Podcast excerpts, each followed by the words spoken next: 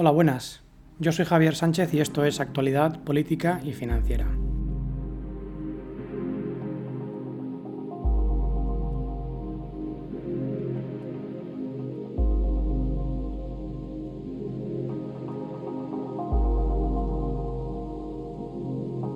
Bueno, lo primero querría pediros disculpas porque llevo unos cuantos eh, meses sin grabar ningún capítulo.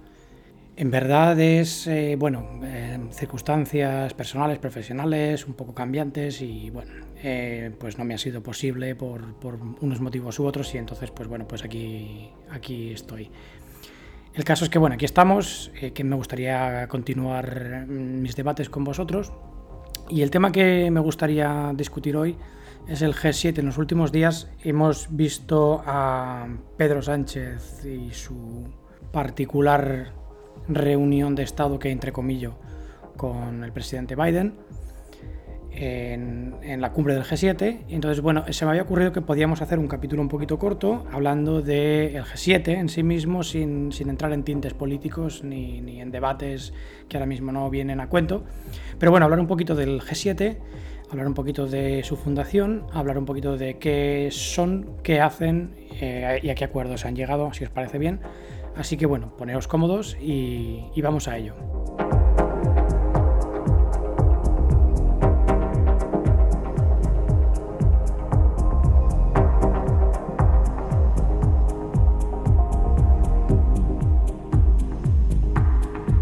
Lo primero, antes de empezar, me gustaría recordaros que estoy en el correo Gmail, actualidad política financiera, todo junto, arroba gmail.com o en Facebook o bueno, podéis dejar vuestros comentarios en los podcasts de Spotify, Apple, etcétera, es decir, a todas las plataformas a las que subimos el, podcast.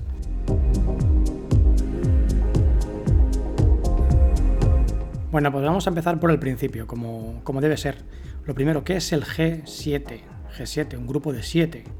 Bueno, el G7 se puede decir que es una organización supranacional o inter gubernamental, es decir, entre varios gobiernos, está por encima de los estados, como por así dijéramos, y está formada, pues lógicamente, pues, por siete países, porque por eso se llama G7.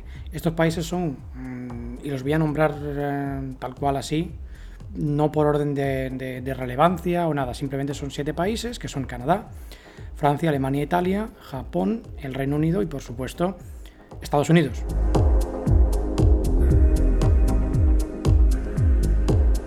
Bueno, ¿y por qué estos siete y no otros siete? Bueno, pues esto tiene una aplicación muy, muy sencilla. El G7 es un club privado y como club privado pues admite a los miembros que le apetece. En cualquier caso, eh, lógicamente los países que, te he mencionado pues son, son países que tienen una relevancia y un peso financiero, político eh, a nivel mundial mm, muy importante. Habrás oído seguramente hablar del G8, ¿Qué es el G8 y qué es el G7? ¿Cuál es la diferencia? Bueno, es que antes era el G8, de hecho. Hasta el 2014, el G8 incluía Rusia. ¿Qué ocurre en 2014 que Rusia le echan del club? Bueno, pues ocurre en 2014 que Rusia se anexiona, no sé si algunos recordaréis, aquella guerra en la península de Crimea, en, Ucrania. En 2014 Rusia se anexiona ilegalmente la península, la zona de Crimea, y eh, bueno, pues le expulsan de, del G8 y pasa a llamarse el G7.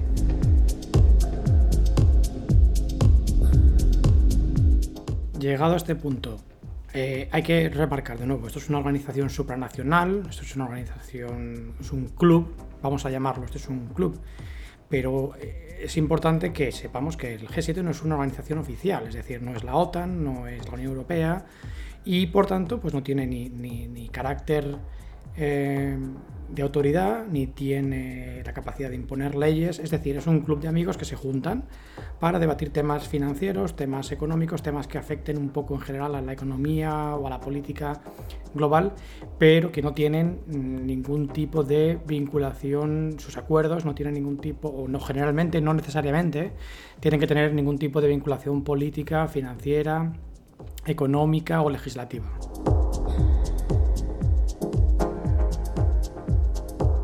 Bueno, entonces si no tiene ningún tipo de, de, vinculación financiera, si no tiene ningún tipo, ningún tipo perdón, de, de eh, autoridad legislativa. Entonces, ¿para qué sirve el G7? Bueno, ya os he dicho que esto es un club, es un club de poderosos.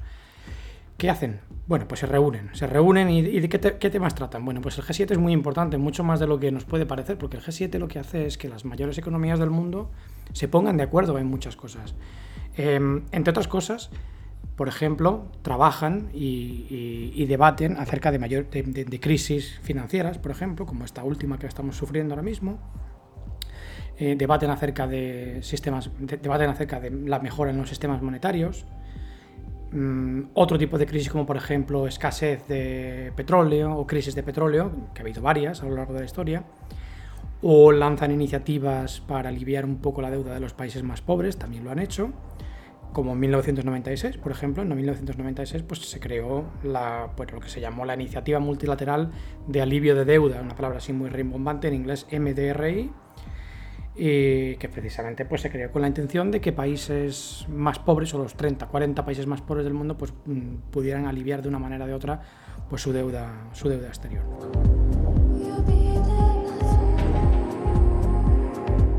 ¿Qué otro tipo de iniciativas llevan? Pues mira, otra por ejemplo muy conocida y muy relevante. En 1997 el G7 acuerda juntar dinero, es decir, una colecta entre los siete países, o G8 en aquel momento, una colecta entre los siete, ocho países miembros del club de juntar 300 millones de dólares para financiar el nuevo sarcófago de la central de Chernóbil, que como sabéis, pues bueno, estalló en 1986 y aproximadamente 10 años después, pues ya estaba suficientemente degradado como para tener que, cambiarlo.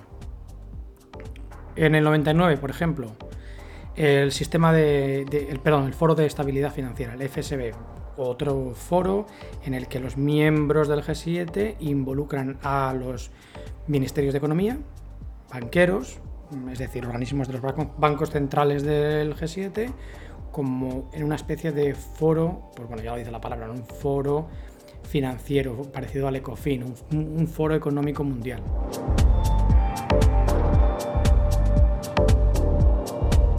Bueno, y cómo nace el, G7, como decimos, pues bueno, no es una asociación, no es una sociedad como las Naciones Unidas, no es una organización como la OTAN, es una organización un poco más informal, aunque no lo es, pero bueno, nos entendemos. Bueno, pues el G7 nace en los años 70 con la crisis del petróleo, de los años 70 probablemente los que ya pensé, los que ya peinéis canas probablemente conozcáis sepáis de lo que estoy hablando, la crisis eh, tan brutal que hubo en los 70. Bueno, en los 70 hubo varias crisis geopolíticas y financieras muy, muy graves. Y de forma informal, pues bueno, los líderes de, los, de Estados Unidos, Reino Unido, Francia, eh, Alemania Occidental en aquella época, Alemania estaba dividida, pues Alemania Occidental, y Japón, que son cinco, pues bueno, decidieron reunirse un poco para discutir, pues, acerca de, debatir acerca de la recesión, acerca de la, bueno, de la crisis del petróleo que había en aquella época, en esta reunión, que como digo, la, promueve, Francia, se invita a Estados Unidos, al Reino Unido, Francia por supuesto, eh, Alemania y Japón. Además, el presidente de la República Francesa mm, de aquel entonces, Giscard d'Estaing, decide invitar a su vecino Italia. No invitan a España. España no estaba en su mejor momento. Bueno, eh, invita a Italia, como digo se dedican pues esto, a discutir acerca de la crisis, acerca de la crisis del petróleo, la recesión económica, etc. Al año siguiente se organiza otra cumbre y se añade a Canadá en la ecuación. ¿En qué momento pasa de ser el G7 al G8? Bueno, ya sabemos que la Unión Soviética pues cayó en el año 91, es decir, desde el año 70 y pico, que fueron las primeras cumbres, hasta el año 91, pues la Unión Soviética era, digamos, el, enemigo del bloque occidental, vamos a decirlo así. Eh, estamos hablando del 91. Bueno, pues en el 94, en el 94 por primera vez, hay una cumbre del G7 eh, en Nápoles, en Italia, en la cual el, aquel entonces presidente de, Rusia, de la Rusia postsoviética, Boris Yeltsin, pues ya tuvo sus primeros eh, encuentros con miembros del G7 aprovechando pues bueno, esa cumbre. A raíz de estos encuentros en 1994, en 1998 los miembros aprueban incluir a Rusia dentro del G7 y pasa a llamarse el G8. Esto es en 1998 hasta 2014 que Rusia es expulsada pues, por los motivos que, que hemos explicado anteriormente.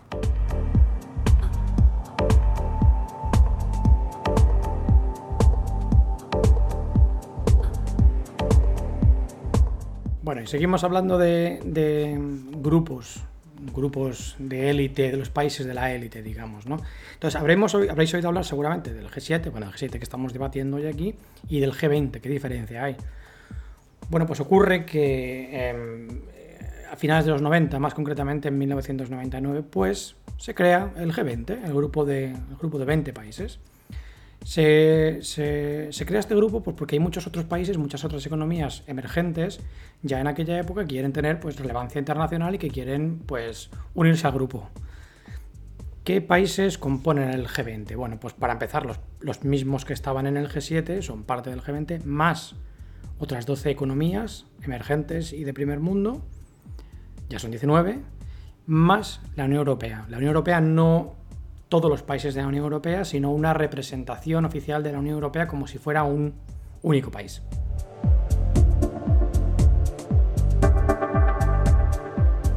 ¿Y cuáles son estos países? Aparte de los siete que ya, ya conocemos, pues bueno, economías, grandes economías emergentes y con peso en, bueno, pues en, la comunidad internacional, como puede ser, como ya digo, a partir de, aparte de los del grupo inicial, pues tenemos países tan importantes y economías tan grandes como la economía china, China, Brasil, Australia, Argentina también, Corea del Sur, México, Rusia, está incluida en el G20, eh, Arabia Saudí, Sudáfrica, Turquía, etc.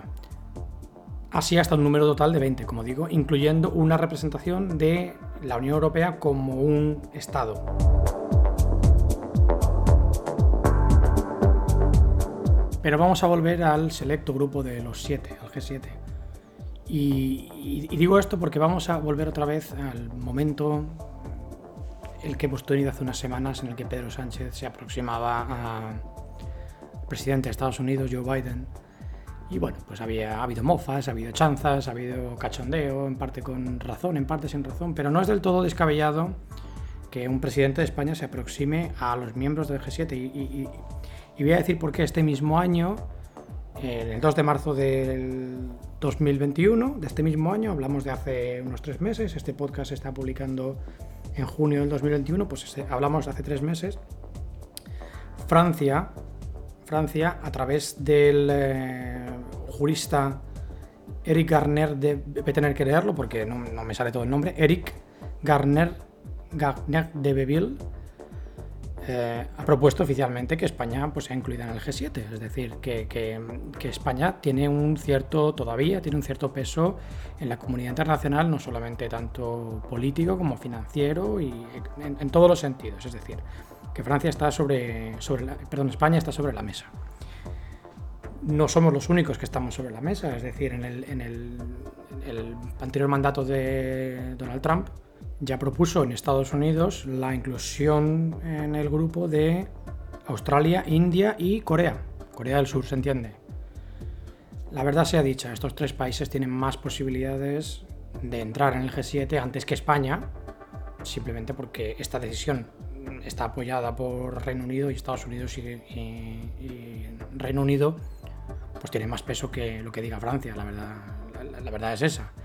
Pero bueno, eh, España está en los papeles y está sobre la mesa. Es decir, no es algo descabellado que un presidente del gobierno español, y no estoy entrando en disquisiciones políticas ni en opiniones personales de lo que yo pueda pensar o no pensar sobre el gobierno español o sobre Pedro Sánchez, pero no es tan descabellado pensar que un presidente español se aproxime al G7 para bueno, mejorar su posición eh, eh, y para poder acercarse y para poder entrar, de la misma manera que Boris Yeltsin lo hizo en 1994.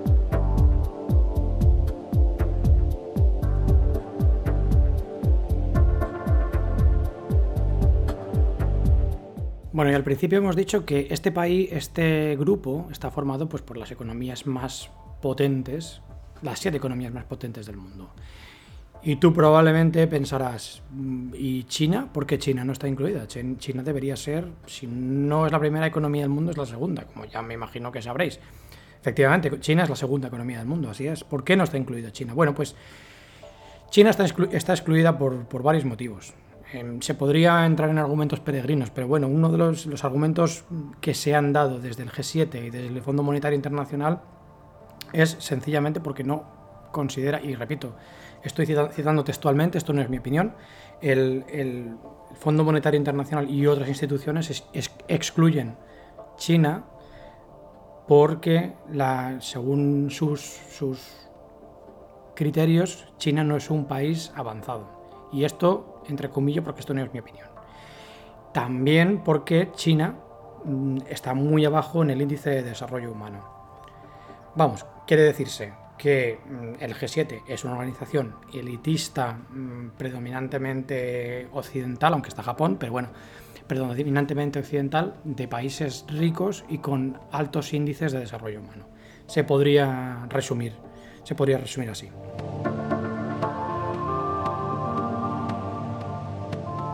También tenemos que tener en cuenta, a modo de cifra, el G7 sin incluir la Unión Europea, porque la Unión Europea tiene un papel de observador ahora mismo en el G7 también.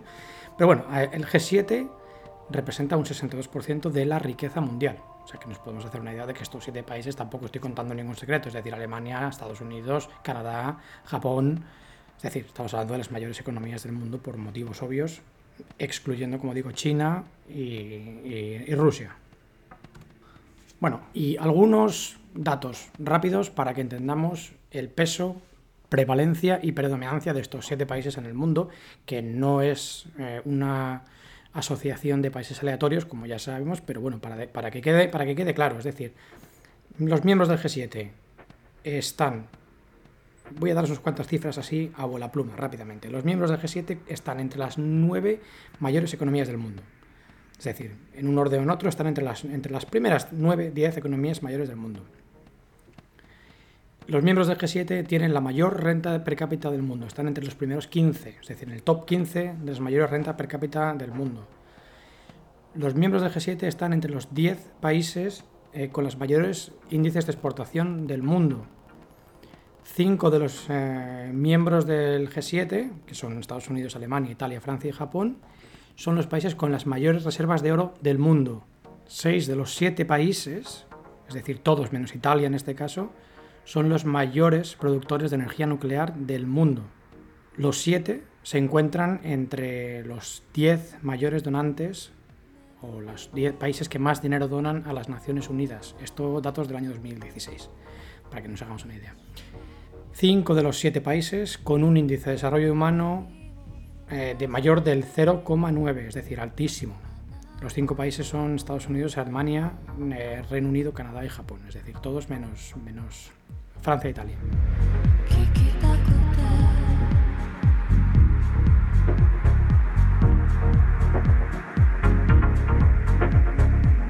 En resumidas cuentas, es un selecto club de países de mucho dinero, economías muy poderosas, economías con mucho peso, y aunque como digo, no tienen vinculación legislativa las decisiones que se toman o los acuerdos a los que se llegan, sí que es verdad que los acuerdos del G7, las reuniones del G7 tienen mucho peso en el mundo, levantan, despiertan siempre mucha controversia y muchas de las decisiones que toman pueden cambiar el rumbo de la economía mundial o en general de la geopolítica. Es decir, pues podéis imaginar la importancia que puede tener la inclusión o exclusión de un país como Rusia.